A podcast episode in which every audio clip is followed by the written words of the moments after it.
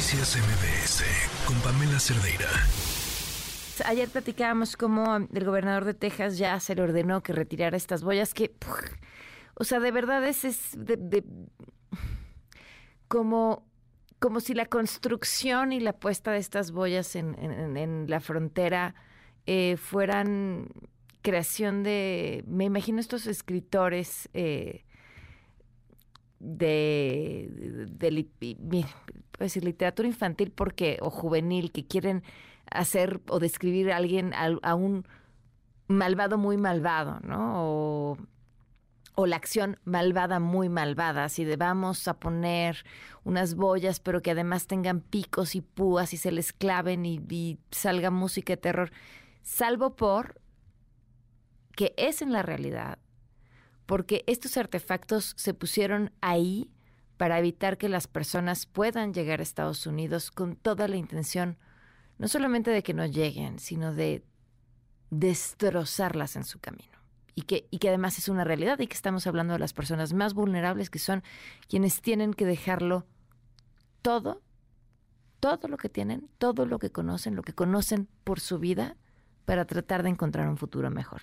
En la línea, Paris Lezama, director del Pozo de Vida y miembro del Consejo Directivo de Esperanza Migrante. ¿Cómo estás, Paris? Buenas tardes. Hola, ¿qué tal, Fan? Muy bien, ¿y tú? Bien, oye, que bueno, ¿qué, qué sabemos de, la, de, de, lo que sucedió o de lo que ha sucedido cuando se colocaron por primera vez estas espantosas boyas del terror? Sí, estas huellas vienen de hace ya casi dos meses, del 11 de julio, cuando el gobernador de Texas, Greg Abbott, pues pone 305 metros de una barrera flotante, que tiene justo como tú decías, abajo tiene unas navajas que eh, justamente tienen la intención de que si alguien intenta cruzarlas por abajo, pues o lesionarlo o dejarlo ahí aprisionado, ¿no? Entonces, en ese sentido, se volvía una trampa mortal esta esta fila de boyas, ¿no? Realmente nunca hicieron tal, tal cual su trabajo porque los niveles del río en julio no eran los que están ahorita, ¿no? En julio los niveles del río eran muy por debajo de lo que está ahora, entonces las boyas apenas flotaban, los migrantes intentaban darles la vuelta, nunca fue tan efectivo su uso, pero el problema es que si eran un obstáculo en las noches, los migrantes sí decían que tenían que buscar otras rutas, el punto está en que, pues eso fue en julio, ¿no? Pero eh, México manda dos notas diplomáticas, este, el, Departamento de Estados Unidos, de Justicia de Estados Unidos, le pide a, agregados que quite las, las boyas y él no lo hace. Entonces, eh, realmente el 2 de agosto es cuando esto toma más relevancia, porque es cuando una primer persona es hallada muerta cerca de las boyas. Entonces, eh, a las dos y media más o menos es que es vista en la parte sur de las boyas atrapada y fallece. ¿no? Entonces, pero ese mismo día, horas después, otra persona es encontrada muerta del lado mexicano.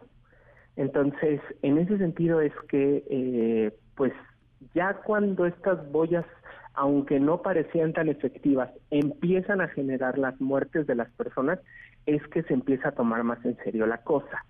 Lo que dijo aquí el gobernador de Cabot fue como que eso no estaba relacionado con las boyas, ¿no? O sea, está la persona aprisionada ahí, enredada en las boyas, muerta ahogada, y él dice, eso no tiene que ver con las boyas. Se murieron río arriba, ¿no? Entonces, eh, y es interesante porque él dice que, pues la autopsia dice que no, pero pues la autopsia la hicieron del lado mexicano, ¿no? Entonces, la información la tiene el, Estado mexicano, pero él se atreve a decir que no tuvo nada que ver, ¿no? Entonces, en ese sentido, en México vuelve a mandar una nota diplomática días después, diciéndoles, oye, tus boyas ya se pasaron del lado mexicano. Hijo, ajá. Entonces, ahí es cuando ya el, gobernador dice, bueno, ok, ¿no? Entonces, el 21 de agosto las mueve y las pone en un lugar donde evidentemente están del lado americano. La cosa es que, eh, pues, estas boyas siguen siendo un riesgo para todas las personas. Lo que pasó ayer es que eh, el, juez David Ezra le dice a Greg Abbott, ¿sabes qué? O sea, tus boyas no pueden estar en el río porque el río es, es eh, agua internacional. Entonces le pertenece tanto a México como a Estados Unidos. No puedes ponerlas, en, puedes ponerlas en un terraplén del lado americano si gustas, pero no en el río. Y entonces lo que Greg Abbott le contesta es como no les estamos pidiendo permiso para hacer nuestra nuestra campaña anti-migrante. Ah, Entonces, eh, vamos a apelar, ¿no? Y él dice así, porque la, la Operación Estrella Solitaria es el programa anti-inmigración que, que Greg Abbott está emprendiendo contra todo tipo de migración hacia Estados Unidos. Y ojo en esto, porque muchas veces eh, para los mexicanos es difícil identificar el sufrimiento de las personas centroamericanas, pero aquí los que están en riesgo no nada más son centroamericanos o africanos o haitianos, son personas también nacionales. O sea, si, si por ahí alguien le sale su nacionalismo y dice primero los mexicanos, que no debería de ser, todos somos personas, eh, el punto aquí es que todos los que están intentando cruzar por ahí están en riesgo. Y cuando las medidas políticas, porque lo voy a decir así, esto es una medida política del gobernador, porque él está buscando reelegirse. Me van a decir, ay, pero no, no se puede reelegir. Mira, Texas es de los estados donde la reelección es infinita. No hay no hay bronca en que él se reelija cuantas veces quiera, ¿no? Entonces, pues obviamente todo este discurso anti-inmigrante le suma muchísimo a su campaña. Entonces, eh, pues realmente él está buscando eso. Entre las boyas, las 30 mil personas que ha enviado en autobuses a otros estados, lo único que está haciendo es que el viacrucis de las personas migrantes sea mucho más duro de lo que ya es. Mm, quitándole la vida a las personas a cambio de popularidad en una campaña, ¿no? Prácticamente es eso.